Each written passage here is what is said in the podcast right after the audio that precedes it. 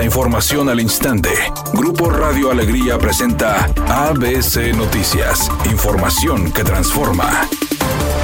¿Qué tal? Muy buenas tardes, esta es la información. Uno de los implicados en el polémico caso del fraude de la Unión de Crédito Monterrey Ucrem logró conseguir su libertad mediante un amparo, logrando evitar la pena de 40 años de prisión que le fue otorgada en 2011. Se trata de Ignacio Garzapompa, quien salió de las rejas a más de 17 años desde que el fraude salió a la luz. Garzapompa logró en 2014 el amparo a través del primer tribunal colegiado, el cual le redujo el tiempo de encierro y le permitió recuperar su libertad. Es importante recordar que en el año 2005 comenzó esta controversial historia de la UCREM, la cual afectó a miles de adultos mayores que estaban asociados con ella, ya que esta empresa cerró operaciones por malos manejos y las autoridades de Hacienda y Comisión Nacional Bancaria y de Valores le cerraron la autorización y concesión. Asimismo, este hecho dejó en incertidumbre a las personas que empezaron un proyecto de ahorro, pues no tuvieron respuesta de su dinero.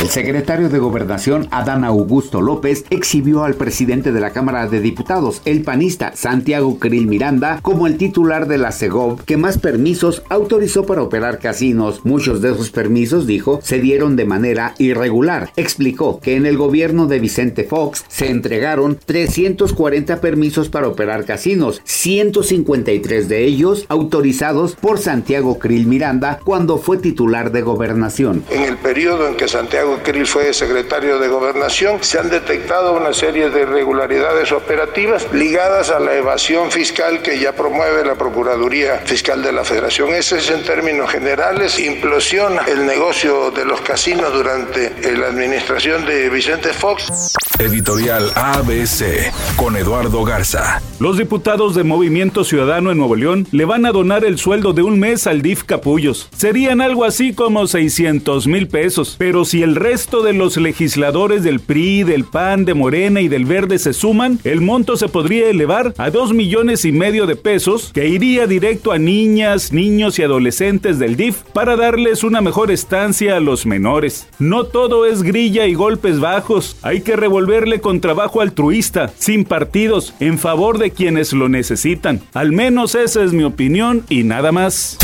ABC Deportes informa, el equipo de los Tigres convenció a toda la gente de que puede estar para más. Después del triunfo de 4 por 1, se pusieron muy fieras. Próximo domingo a las 12 del mediodía en Toluca, ojalá que el diablo no se aparezca. Mucha gente ya está pensando incluso en la continuidad de Robert Dante Siboldi. Ojalá que Tigres pueda llegar a las semifinales. Puede ser que el próximo lunes amanecemos con clásico. Vamos a ver si se puede.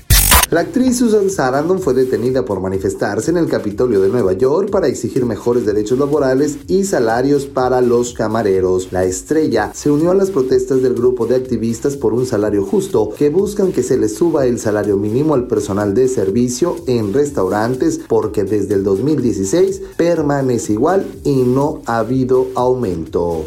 Redacción y voz, Eduardo Garza Hinojosa. Tenga usted una excelente tarde. ABC Noticias. Información que transforma.